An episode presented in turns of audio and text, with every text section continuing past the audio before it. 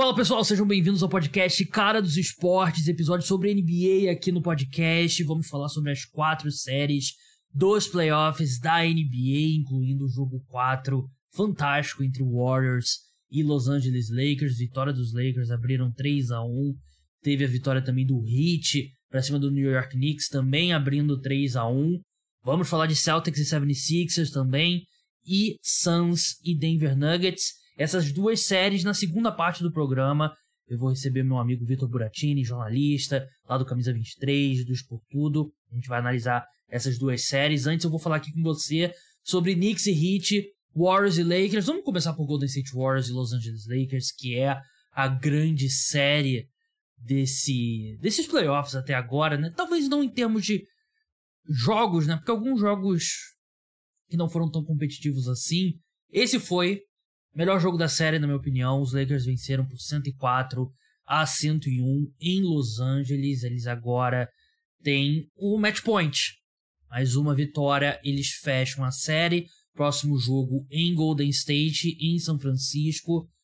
Se for necessário, o jogo 6 é em Los Angeles novamente. E se for necessário, o jogo 7 na casa dos Warriors novamente. O Warriors tem o mando de quadra por ter a campanha melhor do que os Los Angeles Lakers na temporada regular. É. Grande jogo. Grande jogo mesmo.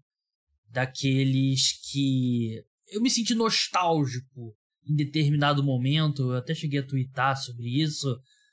O LeBron caçando Curry em pick and roll no final do jogo me lembrou as finais de 2016, né? Que era basicamente os momentos assim, de definir os jogos, era o que o Cleveland Cavaliers buscava, né? Quando tiveram aqueles duelos, Cleveland Cavaliers e Golden State Warriors. E mais uma vez a gente viu o LeBron fazendo isso na reta final, né? Ele não teve um jogo tão eficiente assim, 10 de 25, mas jogou 43 minutos e eu achei que nos momentos importantes ele soube buscar a responsabilidade, porque eu acho que a gente tá vendo um LeBron nos playoffs que ele sabe que ele não tem mais as, as condições físicas de carregar tudo sozinho um jogo, né? Como ele fazia no Miami Heat, no Cleveland Cavaliers. Ele não tem mais essa condição física. Ainda mais um cara vindo de uma lesão no pé, né? Uma lesão no pé que tiraria a maioria dos jogadores da temporada, né? Uma lesão na, na sola do pé.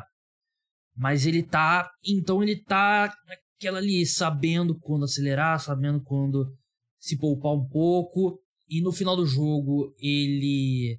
No final do jogo, no terceiro quarto também, ele sentiu que o Anthony Davis estava um pouco cansado, chamou a responsabilidade e foi muito bem quando caçou o Curry, conseguiu é, criar arremessos para ele, criar arremessos para os companheiros também.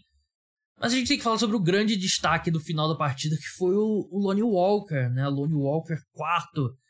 15 pontos, se eu não me engano, foram todos no último quarto. Ele foi absolutamente fantástico. E ele não jogou no. Qual é as estatísticas dele? Ele não entrou em quadra no jogo 1. Ele. aquele famoso DMP, né? Por opção do, do treinador. Ele jogou 12 minutos no, no jogo 2 e jogou já 20. Tinha anotado aqui. 24 minutos no último jogo. E eu falei no, na análise do último jogo, né, no vídeo que eu postei nas redes sociais, que esse lineup menor do, do Los Angeles Lakers, né, com três armadores, o Anthony Davis e o LeBron, funcionou muito bem. E no, no primeiro tempo a gente viu pouco o Lonnie Walker nesse jogo 4, né? Eu tava achando estranho. A gente viu mais no segundo tempo e no último quarto ele foi muito bem. Isso vem às custas dos minutos do Vanderbilt, que terminou novamente com poucos minutos, 11 minutos. Mas você, o Vanderbilt, eu falei sobre isso no preview da série.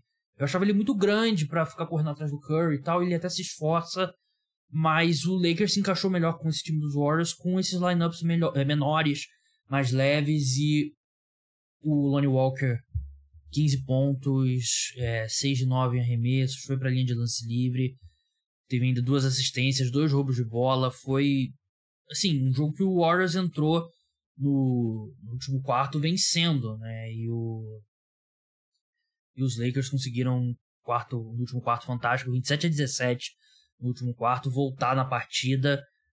é, sem ele, os Lakers não, não conseguiriam a vitória. Outro cara que foi bem também, eu tô falando aqui de, de coadjuvante, né? O Alcin Reeves, 21 pontos. E eu vinha falando sobre isso. O Alcin Reeves, sem muito alarde, ele, ele, teve aquele jogaço no jogo 1 contra o Memphis Grizzlies. O jogo da prorrogação, se eu não me engano, ele foi muito bem também. Mas ele deu uma caída. E ele voltou a jogar bem. É... Principalmente no primeiro tempo foi muito bem. Anthony Davis. Não, a gente tem, tem sido muito falado sobre a oscilação do Anthony Davis ofensivamente, né? De um jogo pro outro. Certamente não foi o melhor jogo dele ofensivo, mas eu achei que é, não foi aquela oscilação para baixo tão grande quando a gente, quanto a gente vem, tinha visto em outros momentos dos playoffs da carreira dele como um todo. Mas eu achei ele cansado. Ele, ele também. Davis jogar essa minutagem que ele tá jogando, né, basicamente dia sim, dia não, é complicado para ele. Né? Ele sabe que ele tem questões é, de resistência física. E eu achei que o, os Warriors conseguiram explorar o Davis, né, colocando muito ele em espaço, tendo que marcar em espaço. E eu vi dois momentos que isso.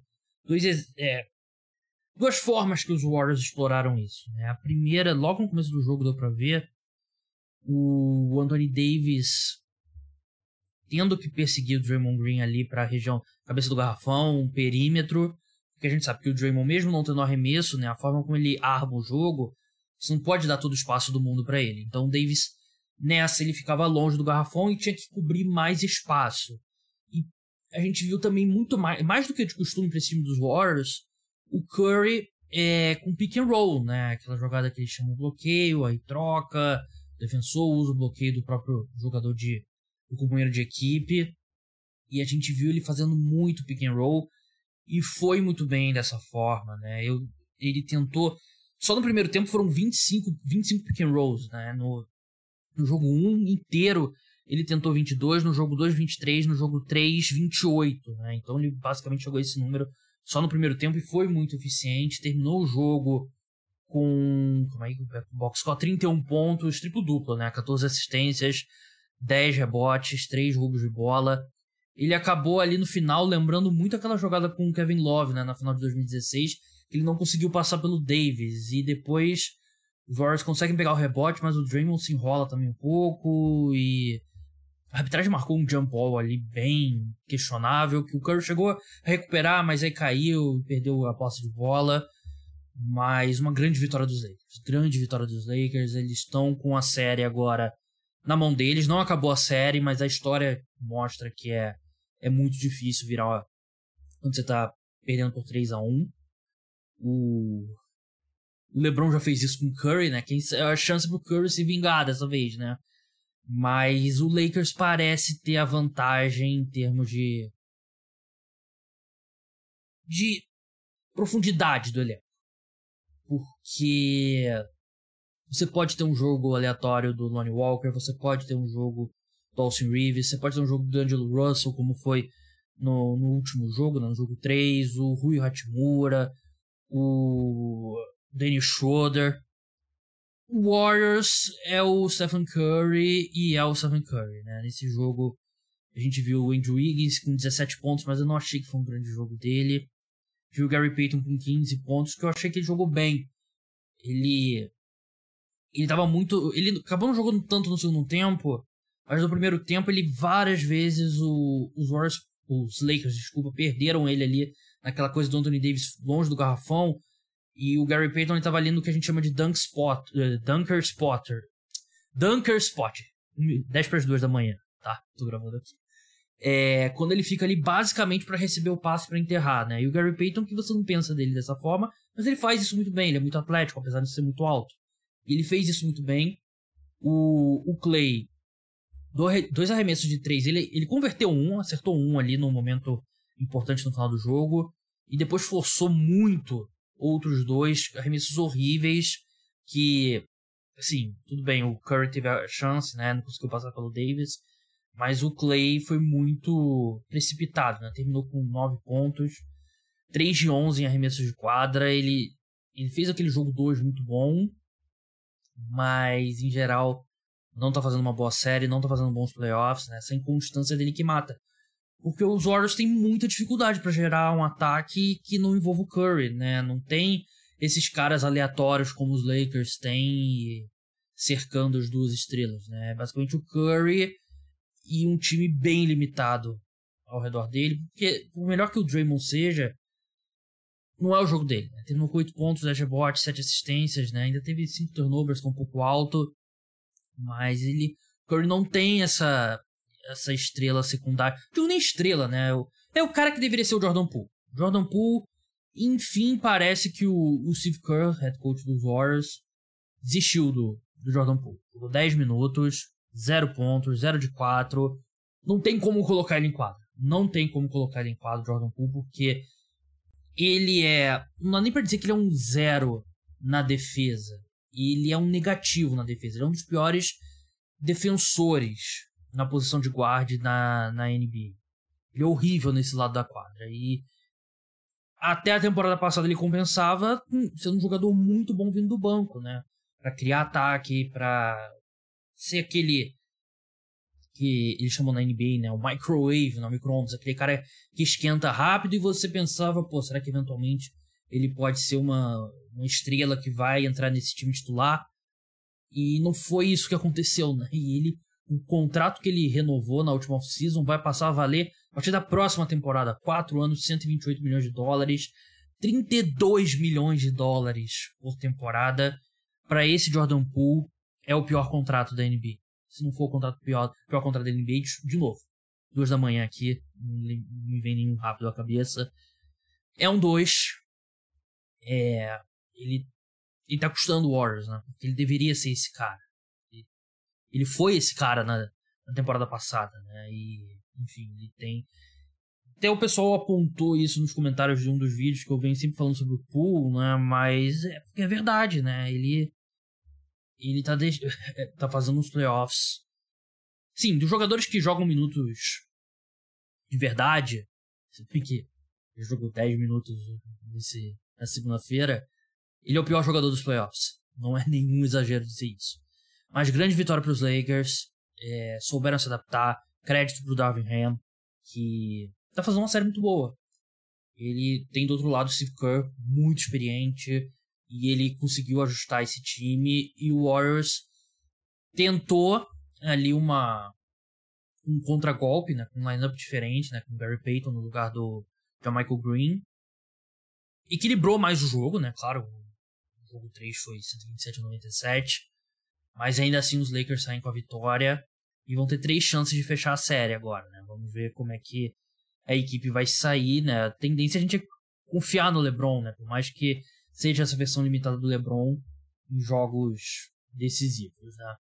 Antes de passar a bola para minha conversa com o Buras, já gravei com ele, gravei durante o dia, justamente para só gravar esses dois jogos aqui, você ter esse programa todo é, completo para você escutar na sua terça-feira de manhã. É muito trabalho fazer esse podcast, mas eu gosto. Então, se você curte, segue lá no, Spotify, né, pro podcast. Se você está escutando no YouTube, se inscreve. Não tá em vídeo no YouTube hoje, porque a gente teve um probleminha de vídeo com, na minha gravação com Buras, e aí eu preferi botar só o áudio, que é o que importa o áudio.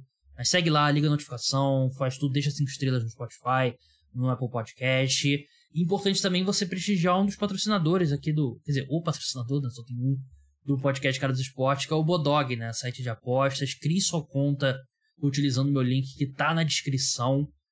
É, você pode apostar na NBA, nos playoffs, tudo tem, todos os esportes, futebol. Cria, você criar sua conta com meu link me ajuda bastante. Vamos falar um pouquinho de Knicks e Heat antes de seguir para os outros dois jogos, as outras duas séries. Miami Heat venceu, abriu 3 a 1 e esse time do Miami Heat encaixou. E é um time que está jogando muito bem defensivamente e o Knicks não, não consegue gerar ataque consistentemente. Né? É tudo que o, que o Knicks faz ofensivamente dói, parece, de sair, né? Não tem arremesso fácil. A gente viu o Jalen Brownson jogou bem melhor nessa, nessa segunda-feira, 32 pontos, mas ainda assim não é suficiente. O Heat é, neutraliza o Mitchell Robinson e o Hartenstein Os dois foram muito bem na série contra o Cleveland Cavaliers. Mas eu falei sobre isso no preview também antes da série, né? Que o Ben Adebayo é um pivô bem diferente, né? Um pivô bem melhor que Mitch Robinson e que Hartenstein. E diferente do Jared Allen, o Ben Adebayo também é muito melhor que o, que o Jared Allen, mas ele se movimenta muito. Ele obriga os pivôs a seguirem ele, ele participa do jogo, na, na armação. E não é o que o Mitch Robinson e o Hartenstein fazem bem, né? E aí o, os dois meio que ficam sem função. E nisso o Miami Heat encaixa uma defesa muito boa. O, o Gabe Vincent não teve um grande jogo, né? Mas foi mais a vez do, do Max Struz jogar muito bem, do Martin jogar muito bem. Kyle Lowry veio, veio, mais uma vez do banco muito bem. O Heat tem esses jogadores, né? Esses caras ali, meio guard, meio ala, que, que funcionam, né? Eles, nesse, no sistema do Miami Heat, um grande head coach, né? o Eric Spoelstra, eles vão muito bem. O Jimmy Butler, mais um excelente jogo nos dois lados da quadra. Playoffs fantásticos do, do Jimmy Butler até agora. E talvez o melhor jogador dos playoffs até agora. Acho que é ele, o Curry, Jokic e Devin Booker são os quatro melhores. Mas esse time do Heat encaixou mesmo sem o Tyler Hero. E tá com a série na mão. Assim, se eu tivesse que apostar numa dessas duas séries para terminar no jogo 5, seria a do Miami Heat. Eu acho que eles eles encaixaram e eu não vejo muita alternativa no Knicks, né? O Knicks não tem muito nenhuma contribuição vindo do banco, né? A gente viu o Josh Hart voltar assim ao pré-playoffs, né? Que foi o que eu falei. Eu gosto muito do Josh Hart, mas ele tem esses momentos que ele não consegue acertar nada, né? E foi mais um jogo desse, né? 0 de 2 na linha de 3, 4 pontos. E o Quickly não jogou, né? Machucado, a equipe não tem. Estavam até discutindo se a gente ia ver o Derek Rose e o Fournier na segunda-feira, que acho que é um exemplo de como como a situação tá desesperada, né, pro, pro New York Knicks, oito pontos vindo do banco, né? Até num jogo que o Brunson e o RJ Barrett combinaram para 56 pontos, que é, é muito bom para essa dupla, né? Teve mais 20 do, do Julius Randle, que também não achei. Assim, 20 pontos, 8 de 13, mas ele, ele não consegue, né? 6 turnovers. Meteu a sexta, foi eliminado por faltas no final do jogo. Ele não. Ele se machucou, claro, mas. Não sei, ele, ele não consegue ser o cara constante que esse time dos Knicks precisa. Mas é isso. É, pessoal, vamos passar agora para minha conversa com Vitor Buratini. Primeiro falando sobre Boston Celtics e Philadelphia 76ers e depois falando sobre Denver Nuggets e Phoenix Suns. Vitor Buratini aqui com a gente agora, jornalista, camisa 23 por tudo, especializado em NBA. Vamos falar das outras duas séries desses playoffs da NBA. Deixa você escolher, Buras, qual a gente começa? Bom, hoje, primeiramente, olá a todos aí, um prazer estar aqui novamente. Primeiramente, eu escolho Boston e Filadélfia, que está sendo uma série que está me surpreendendo bastante, por incrível que pareça. É, quem ouviu o podcast de preview aí do Gabriel sabe que eu falei um monte de coisa sobre o James Harden, um monte de coisa sobre o Philadelphia 76 E eles estão provando que eu tô errado, né? É, é bom a gente começar por ela, porque acho que a gente precisa fazer um meia-culpa sobre a nossa análise dessa série, né? Acho que em nenhum momento eu acreditei que a gente iria ver essa série 2 a 2 voltando para Boston muito mais equilibrada do que acho que qualquer um esperava e muito por causa do James Harden, né? E outra coisa que é totalmente inesperada, né? Eu sempre eu sempre falo aqui no podcast, mas vale a pena é, repetir. Eu não gosto dessa história, ah, o fulano é pipoqueiro, ah, o jogador pipoca. Porque eu acho que o pessoal é muito, muito liberal com esse termo, né? Tipo, o Tatum com 25 anos, 24, sei lá, não venceu o título da NBA. Você vai no na Twitter, seja lá Instagram, um monte de gente chamando ele de, de pipoqueiro, né? E o Nuggets, se o Nuggets não for campeão agora, vai, muita gente já começou a chamar o Jokic de, de pipoqueiro, né? Na última temporada. Eu acho que o pessoal é assim, duas, três vezes o cara não é campeão, pipoqueiro. O Harden é diferente. Eu não, eu não gosto do termo pipoqueiro. Mas o histórico de, de fracassos dos, do James Harden em jogos grandes é um negócio assim que desafia até a matemática, né? Porque você acha que pela lei da regressão à média, em algum momento ele iria melhorar e ia ser pelo menos próximo do jogador que ele é na temporada regular. O que ele é muito longe consistentemente. Nesses playoffs, a gente já viu. Tudo bem que ele não tem sido tão constante, né? Mas ele tem mais. Ele tem mais jogos de alto nível nesses playoffs do que eu acho que nos últimos, sei lá, cinco anos da carreira dele, né? Pega ali a reta final do Rockets e, enfim. Ele foi fantástico novamente no jogo 4, como havia sido no jogo 1. E é muito impressionante, e a gente vai falar do lado do Celtics também, né? É muito impressionante como ele tá deitando para cima dessa defesa do, do Boston Celtics, né? E o que aí é aquela questão diz mais sobre o Harden ter encontrado um outro nível, está mais saudável. Ele lidou com um problema na coxa também na temporada regular, não sei se ele está mais saudável agora, ou diz mais negativamente sobre o Boston Celtics, que deveria ser esse time com uma grande defesa de perímetro e não consegue parar um James Harden que não é o James Harden do auge, né? O melhor que ele jogou nessas partidas no jogo 1 no jogo 4 não é o James Harden do auge. Você olha, você vê com seus olhos, não é o James Harden do, do Rockets. Qual o lado que você vai penderia mais? Nunca é 100% para um lado, 100% para o outro. Mas qual o lado que você penderia mais? Eu acho que é o da defesa do Celtics, assim, que não tá conseguindo parar ele, tá com dificuldades, né? A gente vai falar mais pra frente, mais a fundo, né? Mas, assim, a gente vê como o Harden é um cara que, assim, inconsistente, né?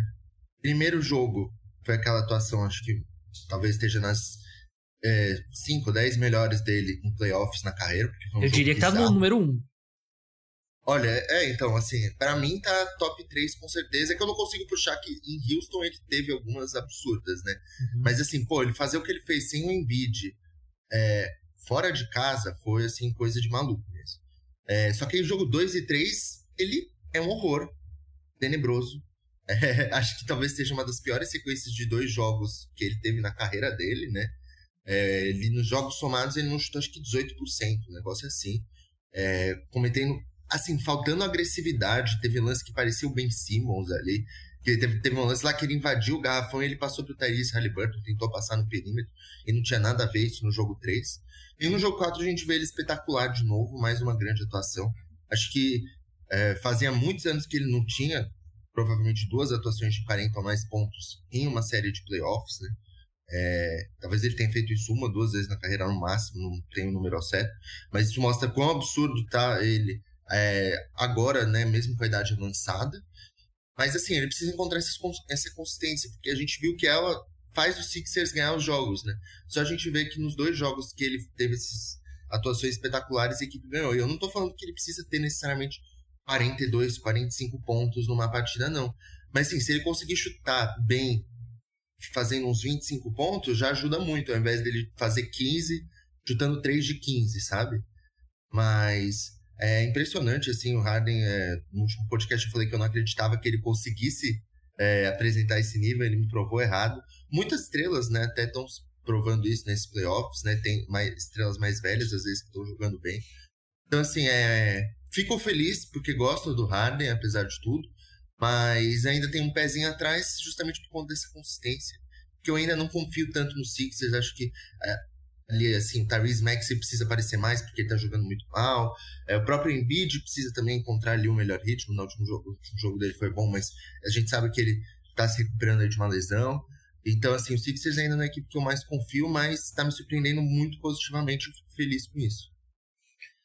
É, o, a defesa do, do 76ers, que eu acho que é uma surpresa também. Eu acho que é a forma como eles estão segurando o Tatum e o Brown. E aí você pode ter a mesma discussão pro outro lado, né? O, o Brown até, assim, vem tendo uma boa série, né? Jogando melhor que o Tatum. O Tatum, ele teve um segundo tempo muito bom no jogo 4, né? Mas no resto da série tem sido inconstante, né? Mas é, acho que vale destacar também essa defesa do, o Boston Celtics, o PJ Tucker tem, tem feito muito o trabalho dele contra o, contra o Tatum, né? Mas é isso, né? O, o Harden Assim, o Embiid teve 34 pontos ontem, né? Mas todo mundo que viu o jogo inteiro sabe que o principal fator foi o Harden, né? Que o Embiid, ele, ele chegou muito na linha de lance livre, como ele faz muito, mas arremessou 11 de 26 também, né? Foi a noite mais tarde, né? Mais eficiente dele. Queria falar sobre o Boston Celtics, que a gente até trocou mensagem sobre isso ontem. O Joe Mazzulla tá, tá sendo muito exposto. Né? Assim, nos playoffs como um todo.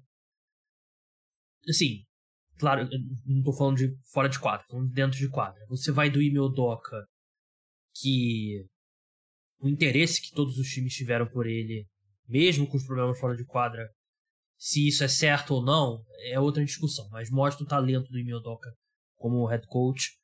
O Joe Mazzulla é um cara de 33, 34 anos. Acho que é 34. É, é o segundo mais novo da liga, atrás do, do Jazz. É, ele super novo e tá sendo exposto. Tá sendo exposto e acho que é, nada mais exemplifica isso, como no jogo 4 agora. O Celtics tem a última jogada com a partida empatada no tempo regulamentar e a última jogada na prorrogação perdendo por um ponto e ele não pede timeout nenhuma das duas. Eu não sei se ele acha que você vai acumulando e vai chegar na final da NBA com 50 timeouts para pedir. Eu entendo que tem uma escola de pensamento que você diz: não, vamos jogar, não vamos dar uma oportunidade da defesa deles se ajeitar e tal. Não, não acho, eu não concordo com essa escola de pensamento. Acho que tem momentos e momentos, principalmente quando está numa situação que o time para o jogo, bota um lineup de ataque, de repente vale a pena você. É, se o time tiver num ritmo bom, tiver voltando e tal. Mas principalmente na, no tempo regulamentar, eu achei que o time do Celtics estava bagunçado, estava meio agitado ali, não estava não estava ajeitado, né? E eu não entendi porque ele não parou o jogo, principalmente na primeira. Na segunda, eu até acho que eles conseguiram um bom arremesso. É, demorou muito para entrar na ação, mas conseguiram um bom arremesso, na né? questão de décimo de segundo não entrou. É, saiu da mão do, do Smart, né? Um pouco, é, foi do Smart. É, um pouco mais tarde. Mas o Joe Mazzulla, ele não consegue fazer esse time manter a mesma intensidade, que era algo que o, foi o que o Emil Doca mais mudou nesse time, né? Porque ele bateu, bateu, bateu, bateu, bateu nesse time. A gente lembra aquela primeira metade de temporada horrível do Boston Celtics. Até que ele conseguiu entrar na cabeça do, dos jogadores. O Celtics virou um time mais intenso, tanto no ataque quanto na defesa. E para mim é, é, o principal ponto, porque você vê esse time do Celtics, eles têm, sim, períodos de 3, 4 minutos que ele que a bola anda no ataque, que a defesa mantém a intensidade, e tem outros que é o Tatum batendo a bola 5, 6, 7, 8 segundos, Jalen Brown idem, e na defesa é cara indo por baixo das, do bloqueio, sem lutar com bloqueios e você acaba ali aceitando matchups desfavoráveis e eu sei que mesmo com o Joe Mazu, com, com o Imodoka, o Celtics trocava tudo, né? Mas era mais agressiva a defesa, né? Então, claro que os jogadores, você tem Tatum, super estrela, você espera muito mais e tal, mas eu acho que o Joe Mazzulla é, tá fazendo um trabalho muito ruim nesses playoffs. Eu concordo e acho até natural, né, Gabs? É, primeiro playoffs dele, é um técnico novo pra caramba, como a gente falou. É, o problema é que a, a, expectativa do time é muito grande, né? Não, exatamente. O erro foi de quem colocou alguém tão inexperiente nesse cargo. Porque assim, o Doca, beleza, o Celtics foi o primeiro trabalho dele como treinador principal, foi. Mas ele tinha uma experiência absurda como assistente, assim. Ele passou, acho que, por Sixers, pelo Thunder, é, se não me engano, passou pelo Nets também, é. não tenho certeza. Mas assim, ele tinha uma experiência já muito, muito grande como assistente, já tinha trabalhado com grandes técnicos.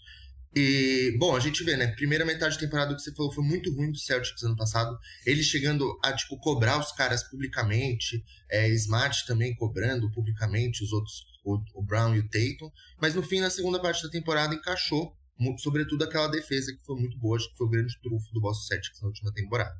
Nessa, eu até vejo a defesa em alguns momentos bem encaixada.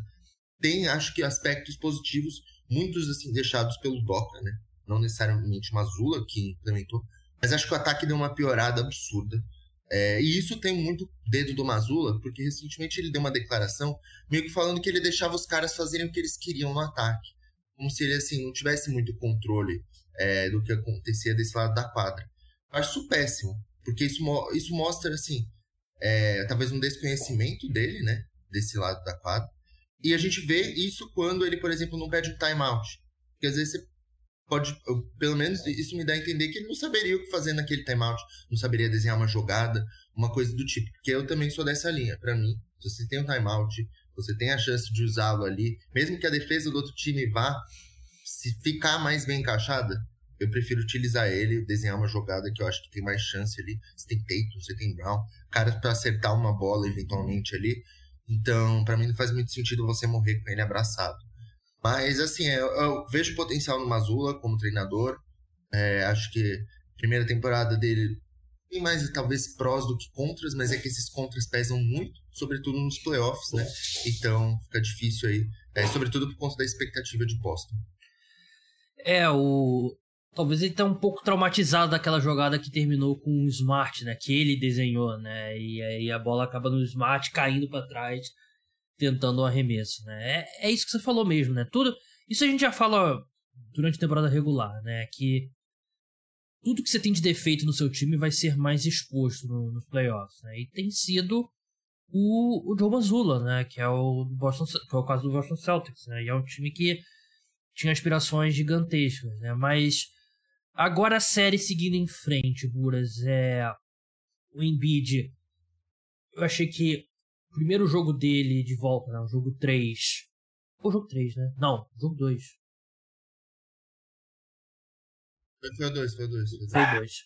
Ele parecia ainda um pouco devagar. O jogo 3 eu achei um pouquinho melhor. Esse aqui um pouquinho melhor, mas ainda longe de 100%. Mas já mostrou a capacidade ali de ir para a linha de lance livre muitas vezes.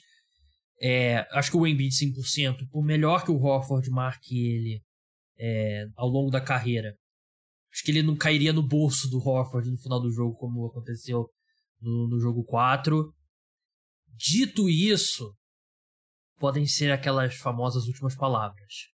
Eu ainda acho que o Boston Celtics leva essa série. Eu acho que o time tem mais alternativas. É perdeu um jogo na prorrogação. Acho que a gente pode. A gente, é muito fácil cair nesse, nessa armadilha de ah, o time que venceu o jogo. Não, eles venceram na prorrogação. Foi um jogo apertadíssimo. O próprio jogo 1 que eles venceram também foi apertadíssimo. Né? Então, foram dois jogos que você simula ali o final 10 vezes. Um, um time ganha 6, outro time ganha 4. Ou 5 e 5. Mas eu ainda acho que o Celtics tem mais alternativas. Tem dois jogos em Boston eu acho que os Celtics levam essa, essa série aí. É, eu também ainda tô que o Boston leva, porque para mim o Boston tem o melhor elenco da liga, isso vai acabar pesando eventualmente. É, acho que assim, o Embiid tem tendência para melhorar ainda mais nesses playoffs, como você falou. Acho que ainda tá faltando um pouco, talvez, de agressividade dele, afins. Mas eu ainda vejo o Boston passando em sete jogos agora. Não consigo apostar em seis, por conta da inconsistência da equipe, né? Eu antes apostava em cinco, e no fim a gente tá agora falando de sete, né? Mas realmente acho que o Boston acaba classificando, é o melhor time, digamos assim. É... E assim, é o que a gente falou, o Sixers precisa da consistência do Harden, muito para conseguir vencer os jogos, né? Ela ainda não foi apresentada, apesar dos dois jogos absurdos. Então, enquanto ela não for apresentada, eu ainda vou continuar aqui. O Celtics tem mais chance de passar. Vamos passar agora para Denver Nuggets e Phoenix Suns. O os dois primeiros jogos não poderiam ter ido pior para o Phoenix Suns. E os dois jogos em Phoenix eles conseguem recuperar empatar a série. Aqui, de novo, eu, gosto dessas perguntas. É uma coisa ou outra coisa, mas eu sei que a resposta sempre é quase um pouco de cada. Mas aqui, a gente viu uma defesa dos Nuggets bem melhor em Denver. Só que eu acho que é difícil quantificar o quanto que a defesa dos Nuggets caiu e quanto é o Kevin Durant e o Devin Booker entrando em modo nuclear, Super Saiyajin, que não tem o que você possa fazer, né? Porque os dois foram absolutamente imparáveis nos últimos dois jogos, principalmente o Devin Booker, né? Uma eficiência assim, estúpida a eficiência do Devin Booker, que ele tem feito no, dos playoffs como um todo, né? Nessa pergunta aqui, eu já vou dar minha opinião. Eu acho que tem mais a dizer do Kevin Durant e do Devin Booker no modo que não importa muito o que, que a defesa faz, que eles vão conseguir. É, vão conseguir a produção deles, né? Quando eles estão nesse modo, eu acho que não dá para pegar tanto na defesa do, dos Nuggets. Até acho que o KCP. Eu tava pensando ontem, não sei se você concorda, Buras. O KCP tá se esforçando. O KCP tá fazendo o que ele pode, mas o Devin Booker nesse modo não tem o que fazer. Eu acho que para mim é sempre, é, essa aí eu fico 100% que é, diz mais sobre a dupla aí do Suns do que necessariamente da defesa do Nuggets. Claro, acho que teve sim uma queda, né? É, mas sim, eu não acho que ela foi tão expressiva assim. É que, cara, é o que você falou, a eficiência do Devin Booker acho que é algo que assim, a gente viu pouquíssimas vezes na NBA. É, esses playoffs todos, ele tá jogando um absurdo, absurdo mesmo. Acho que é o melhor basquete da carreira dele. Até porque ele tá jogando muito bem na defesa também. Tá, tá conseguindo ali segurar muitas vezes os caras na defesa. E isso é algo que era considerado um dos principais problemas do Booker. O Duran não, não teve um jogo 3 tão bom, ele começou o jogo 3 muito mal. Acho que ele tava 11, aliás, 1 de 11 nos arremessos, um negócio assim. Mas eventualmente ele começou a conseguir cavar bastante falta ali, que no, no segundo quarto do jogo 3 o Nuggets se estourou já de falta, né? E ele conseguiu ir muitas vezes para a linha eventualmente conseguiu marcar muitos pontos. No segundo tempo ele melhorou. Ontem ele teve uma eficiência muito boa, de Kevin Durant mesmo. Então, assim, é, essa dupla do Suns está entregando o que a gente esperava finalmente nos últimos dois jogos, sabe? É, o que a gente esperava era isso. Era uma equipe com dois caras podendo marcar 30 pontos por jogo e resolver. Só que nem sempre vai ser assim nos playoffs, né? Porque a gente viu que no jogo 3 eles quase perderam mesmo assim. Porque nenhum jogador outro pontuou em dígitos duplos além dos dois, né? O terceiro que mais pontuou, se eu não me engano, foi. Acho que Terence, foi o TJ Warren com 8 pontos, um negócio assim no jogo 3. Ontem, no jogo 4, o Shemet deu uma ajuda maior, fez 19 pontos, e eu acho que o caminho é esse. Eles precisam de um terceiro cara para ser ali um desafogo, às vezes, quando os dois estiverem mal, sabe? É, porque vai eventualmente ter momentos em que os dois não vão estar no seu melhor, eu imagino. Porque o Devin Booker faz eu acreditar que ele nunca mais vai ter menos de 70% de field goal em um jogo, sabe? Mas, cara, é, esse time do Suns, quando os dois estão jogando bem, é muito divertido de ver. Apesar de ser muito estressante, porque você tem um Deandre Ayton aí que tá jogando nada. Acho que é, assim, uma das piores séries que eu vi de um jogador, porque a vontade dele é negativa, né? Mas, assim, tá, tá divertido. É, quando o Denver abriu 2 a 0 eu pensei, putz, vai fechar em 5, porque o Suns tava numa. Tava, como eu posso falar, é, uma energia muito ruim a equipe, né? Você via assim, dentro de quadra parecia que não tinha o que salvasse. Mas agora, depois desses últimos dois jogos, tá tudo muito aberto. Então, é...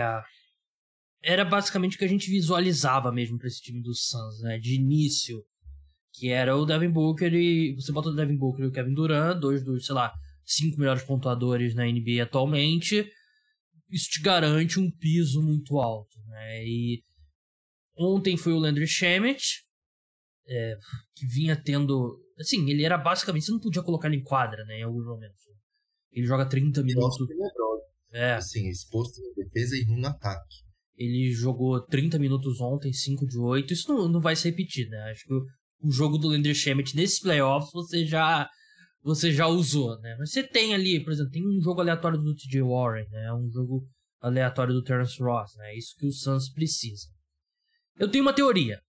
E quem me segue no Instagram, no TikTok, já viu que eu postei um vídeo sobre essa teoria. Mas aqui no podcast é bom que eu posso jogar a teoria no Buras, ver o que ele acha e a gente debate. Se você, você não vai lembrar especificamente, não, você pode ser que você saiba, né? Você acompanha futebol, mas quem torce pro Flamengo sabe. Em 2022, o, o Dorival, acho que é o Dorival, era o Dorival. Ou era o Paulo Souza. Enfim. Flamengo tinha o Pedro, que era basicamente um atacante reserva. E a dupla Gabigol e Bruno Henrique, você não podia mexer, porque, pô, os caras eram gigantescos. Pedro continuou no banco, claramente sendo um dos melhores jogadores do time, né? E você vai, vai, vai, vai, vai, até que o Bruno Henrique se machuca. O Bruno Henrique se machuca, o Pedro se torna titular, o time encaixa, vence a Libertadores. Tem vezes que uma lesão força o time a tomar uma decisão que não queria tomar antes. E eu acho que a ausência do Chris Paul, não que o Chris Paul seja o Bruno Henrique, o Bruno Henrique naquela altura ainda era um jogador muito melhor do que o Chris Paul hoje. Com o Chris Paul em quadra, ele gosta muito de fazer o quê? Parar o ritmo do jogo, ir devagar, secar, pensar, bater um pouco a bola. Você ainda precisa dar algumas jogadas ali para ele no pick and roll, ele, o Aiton e tal, porque ele é o Chris Paul, um dos maiores armadores de todos os tempos. Sem o Chris Paul, o que, que a gente tem vendo, vendo a gente tem visto esse time do Suns fazer? Muito mais transição, empurrar a bola, acelerar o jogo e a bola o tempo todo na mão do Kevin Durant ou do Devin Booker. Isso, na minha opinião, eu acho que a, a longo prazo não ajuda o Chris Paul não estar lá, porque ele é mais uma opção. Mas a curto prazo, nessa série contra os Nuggets, eu acho que meio que deu uma licença pro Devin Booker e pro Kevin Durant falar: o jogo é nosso. Então a gente vai ter a bola o tempo todo, vai arremessar um milhão de vezes e não tem que ter ali. Não tem um terceiro cara que pode pedir a bola ali e. Não, é, agora é, é a minha vez. Não tem isso. Então eu acho que a curto prazo nessa série, eu acho que a ausência do Chris Paul.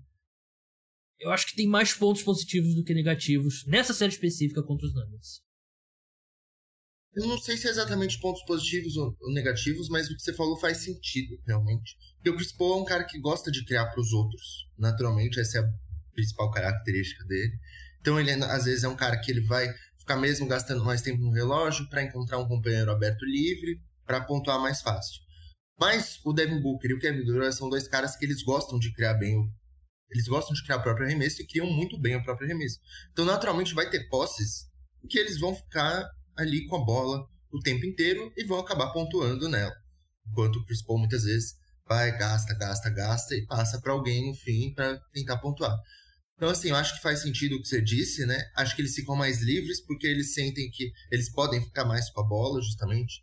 É, é um time com muitos caras com bom ball handling, enfim, é, que tem essa como uma principal característica. Então, acho que isso pode ajudar eventualmente. É que o problema é o substituto dele, que é o Cameron Payne, que, assim, se fosse um cara, por exemplo, ali, sei lá, um Gabe Vincent do Miami Heat, que é um cara que ele não compromete muito, é, eu acho que seria perfeito. Porque é um cara que, assim, ele pode fazer, sei lá, sete pontos por jogo, mas ele não compromete, por exemplo, tanto na defesa. O problema é que o Cameron Payne, muitas vezes, ele às vezes tenta umas hero balls, ele fica também, muitas vezes, com a bola na mão, batendo, batendo, batendo, batendo. Então, acho que às vezes isso pode ser um problema também. Mas eu acho que o Suns ele pode usar lineups em que não necessariamente você precisa do Cameron Payne. Você pode usar ali, por exemplo, Devin Booker, o próprio Landry Shamet, é, Kevin Durant, às vezes um Torrey Craig. Então, assim, tem algumas opções ali que não necessariamente você vai precisar colocar o Cameron Payne em quadra para ser o substituto do Chris Paul. Mas realmente o que você falou faz sentido. A gente viu os últimos dois jogos dessa dupla foram os melhores deles na série, né? Mas eu acho que eu acho que eles sentiram que agora eles teriam que assumir mesmo a responsabilidade, né? E eles fizeram isso muito bem, porque são dois jogadores que a gente já viu crescerem em momentos importantes.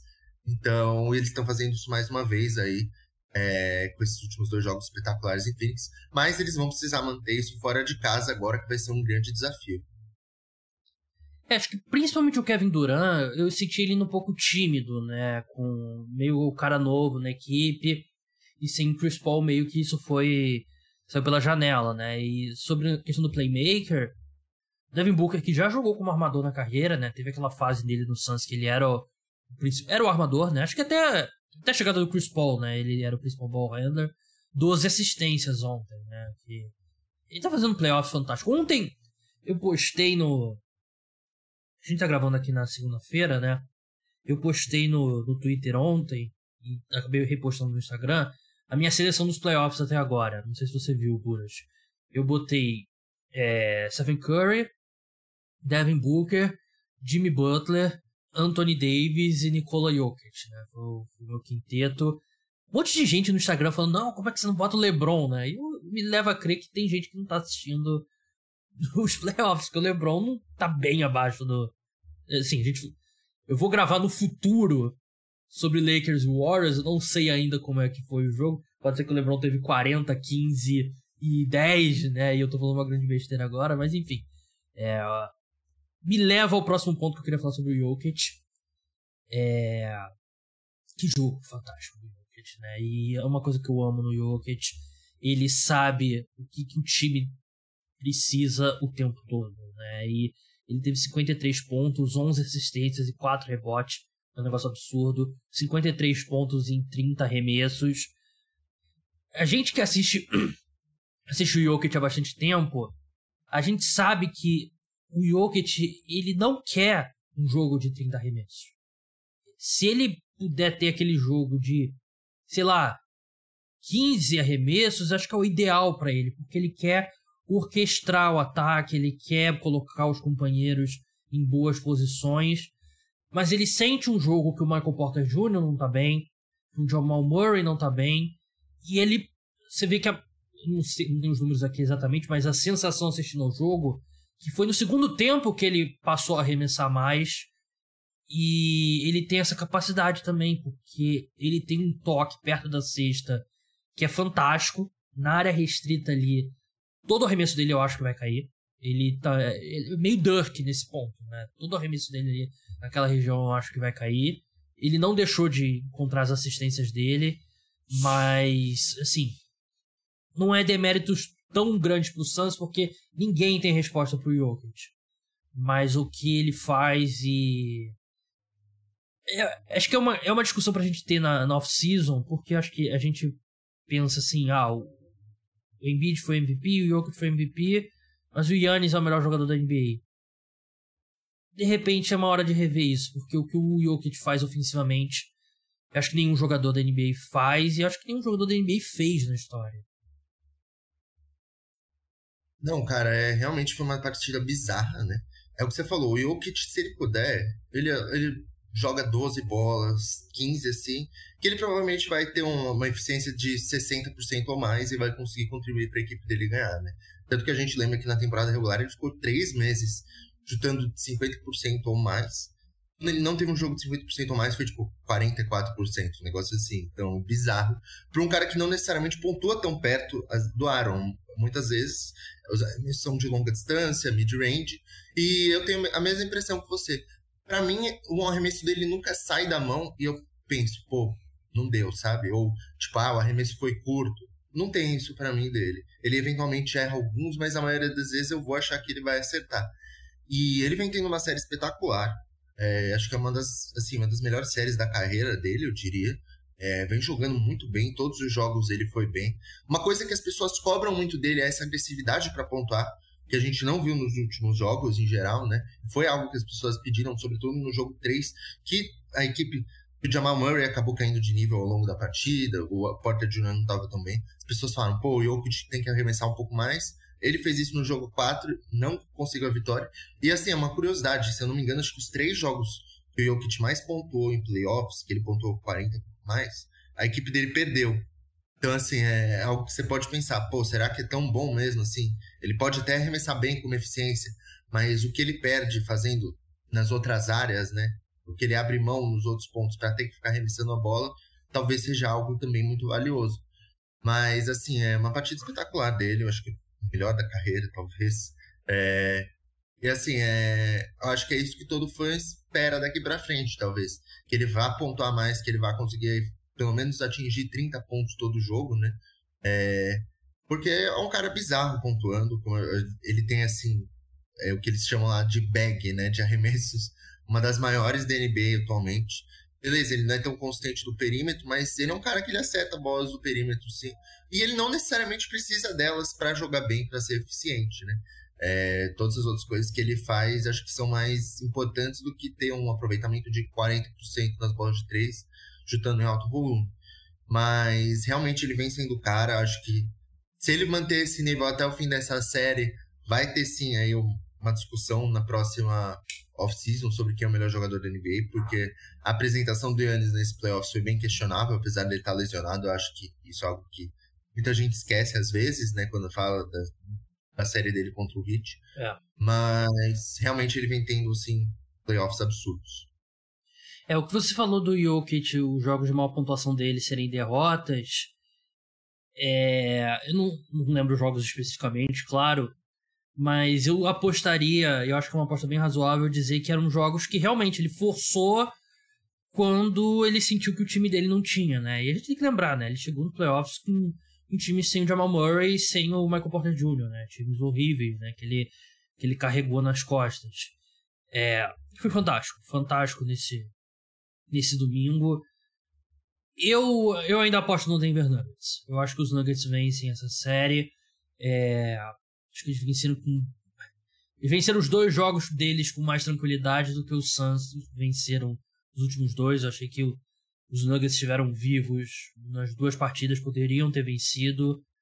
E eu acho que vai chegar um ponto que você contar que o Kevin Durant e o, e o Devin Booker vão combinar para 80 pontos todo jogo é, é insustentável, o melhor que eles sejam. Acho que o Nuggets. Esses, esses jogadores é, coadjuvantes, né? É difícil chamar o Jamal Murray de coadjuvante, né? Mas todo mundo é coadjuvante ali, porque o Jokic é a estrela. Mas a tendência é esse tipo de cara jogar melhor em casa do que jogar fora de casa. Então eu acho que o, o Denver Nuggets ainda fecha essa série. E você, Burras?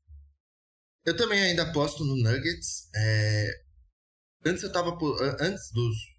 Depois do jogo 1, eu mantinha minha aposta no, no Suns, apesar da derrota no jogo 1. Hoje eu tô tendendo mais pro Nuggets. Mas também tô achando que vai ser uma série de sete jogos aí, meu, porque tá realmente muito complicado para as duas uhum. equipes assim conseguir ter uma grande vantagem. É o que você falou. O Nuggets para mim teve uma, uma dominância maior nos dois jogos que ganhou do que o Suns. Mas ainda não tá aquela coisa de, pô, eles vão conseguir fechar a série fora de casa e em seis jogos. É, o Jamal Murray, desde o jogo 2, tá muito mal. É, ele teve um jogo um espetacular, mas no jogo 2 ele já foi mal. Ele teve acho um primeiro quarto bom, mas depois já piorou bem. E no jogo 3 e 4 ele foi muito mal, assim, apesar do, também de começar bem o jogo 3 ali. Então ele precisa. Ou ele ou Michael Porter Jr. tem que assumir alguma responsabilidade pontuando, sabe? Não dá para ficar só no Jokic. É, porque os dois são pontuadores bons, a gente sabe, são caras para ter ali 30 pontos em um jogo com uma boa eficiência, mas não estão encontrando isso ainda. É, então, assim, acho que passa muito disso por eles. Eu acredito que eles vão encontrar eventualmente, por isso eu ainda continuo com a minha aposta no Nuggets. Vou colocar Nuggets em 6, apesar de eu achar que tem uma grande tendência aí para sete jogos. Mas é o que você falou, cara, não dá para o Suns depender sempre de partidas épicas do Booker e do Durant, mesmo a gente sabendo que eles são capazes disso. Eventualmente você vai precisar de mais gente ajudando eles ali. E eu não sei se tem alguém que possa fazer isso constantemente. Se eu fosse fazer um ranking das possibilidades seguindo em frente, eu diria que Nuggets em 7 seria meu palpite mais provável, seguido de Nuggets em 6. Aí uma boa distância, Suns em 7 e uma outra grande distância, Suns em 6, porque eu acho difícil eles vencerem os dois próximos jogos. Mas é isso. Sigam lá o Vitor Buratini no arroba Buras1313. Sigam esse feed do podcast. Segue lá, liga as notificações e você vai estar sempre é, recebendo notificação de quando o podcast estiver no ar. Mas segue lá o feed que você fica por dentro de todos os programas. Buras, muito obrigado por mais uma participação aqui. Nossos podcasts das manhãs de normalmente quarta ou quinta-feira, mas hoje especialmente uma segunda-feira. Obrigadão aí, até a próxima.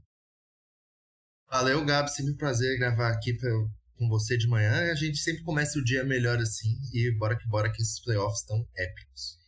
Exatamente, mas como os jogos são muito tarde, talvez eu volte a dormir agora depois da nossa gravação. Não, não garanto que eu ficarei acordado. Mas é isso, pessoal. Muito obrigado a todos que escutaram. O podcast Cara dos Esportes volta amanhã com episódio exclusivo para apoiadores sobre NFL. Tem mais um episódio ainda durante a semana sobre NBA. Então, até a próxima. Tchau.